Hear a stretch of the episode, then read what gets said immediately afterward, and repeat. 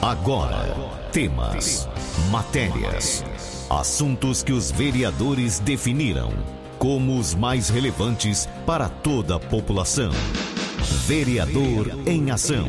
O desenvolvimento de uma cidade depende da informação e da participação de todos. Projetos, indicações e leis. Vereador em Ação. O Legislativo em Foco. Você vai ouvir agora o vereador Daniel Rodrigues. Daniel, bom dia. Bom dia, Carmo. Bom dia a toda a equipe da 101 FM. Bom dia aos amigos moradores de Córrego Rico, aos amigos moradores de Lusitânia. Bom dia também aos amigos é, da vacinação que estão lá no Cora Coralina aplicando a vacina Covid-19.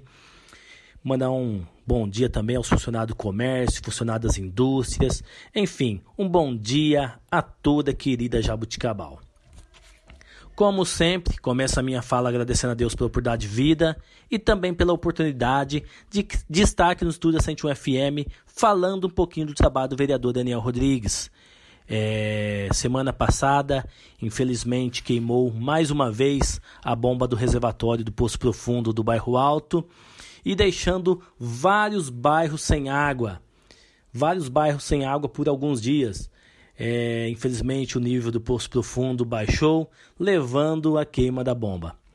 E é muito triste, né, Carmo? Porque aquele poço abastece vários bairros, é, como o bairro do Jardim Alvorada, o Santo Antônio, Mariana, é, Jardim Angélica, Coab 4, Residencial, Vale do Sol, Vida Nova 1 e 2, uma parte ali do bairro São José e também o Morada do Campo.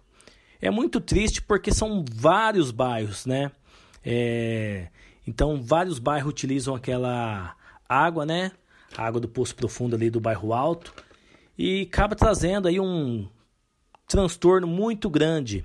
Então, na sessão de ontem, aproveitei, é, fiz uma indicação ao prefeito para que providenciasse a compra de uma bomba para que ficasse de reserva ali é, no reservatório, caso acontecesse algum imprevisto, um imprevisto como esse da queima da bomba. Queimou a bomba, tira uma, coloca outra, é, assim evitará é, que a população, que os bairros aí é, fique por um período bem menor é, sem água. Outra coisa também, Carmo, conversei com a secretária da Assistência Social, doutora Luciana Bergo, referente aos munícipes que não têm caixa d'água em suas residências. Então, quando acontece esses, esses problemas, esses imprevistos, muitas famílias sofrem devido a ter crianças pequenas, pessoas acamadas. Então a gente bateu um papo para ver uma forma de criar um programa ou buscar um programa do governo do estado, governo federal, para atender essas famílias. Assim, quando acontecer esses problemas, é, elas têm uma caixa d'água para armazenar água.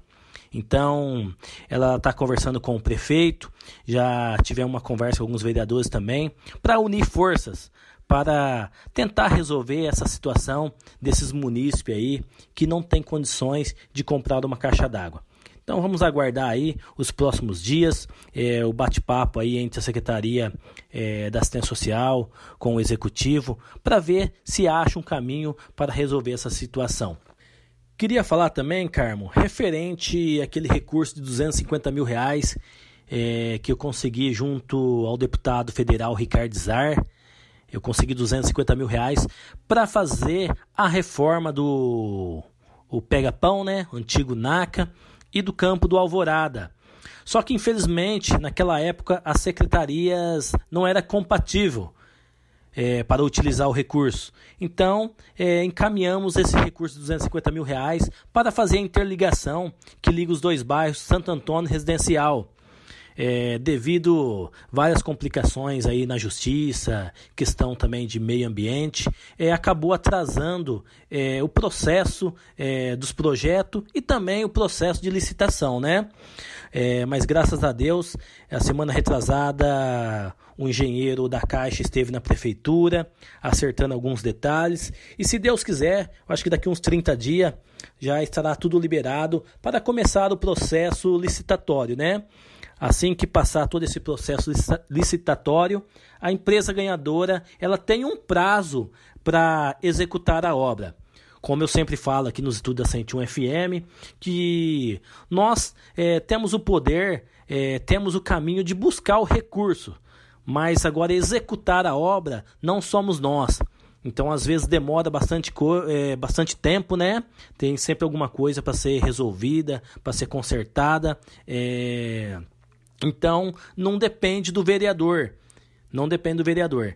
Então, se Deus quiser, logo, logo estará tudo resolvido essa situação aí e indo para o processo estatório. E assim a empresa ganhadora é, começa essa obra aí e termine o mais rápido possível para atender esses dois bairros, Santo Antônio e Residencial.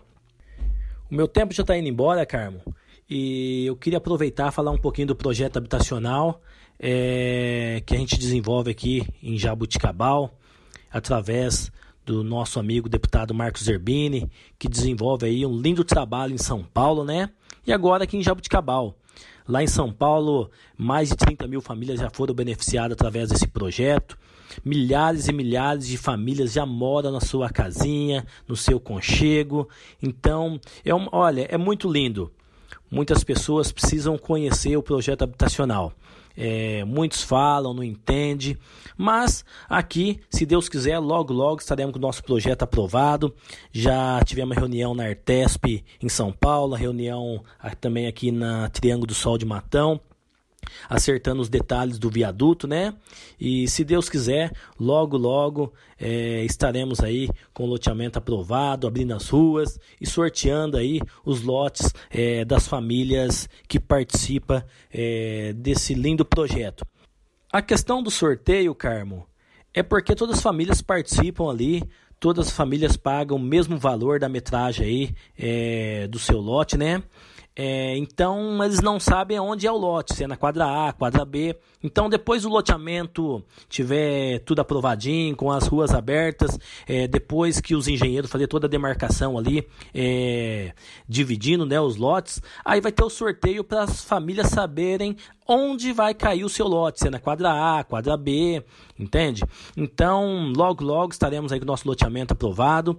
É, semana passada é, pagamos a taxa de aprovação de projetos, uma taxa de R$ 27.500. É uma taxa que é cobrada, né? É, para todos os loteadores, porque o nosso, lote, nosso loteamento não é diferente dos outros é, que os empresários fazem para vender.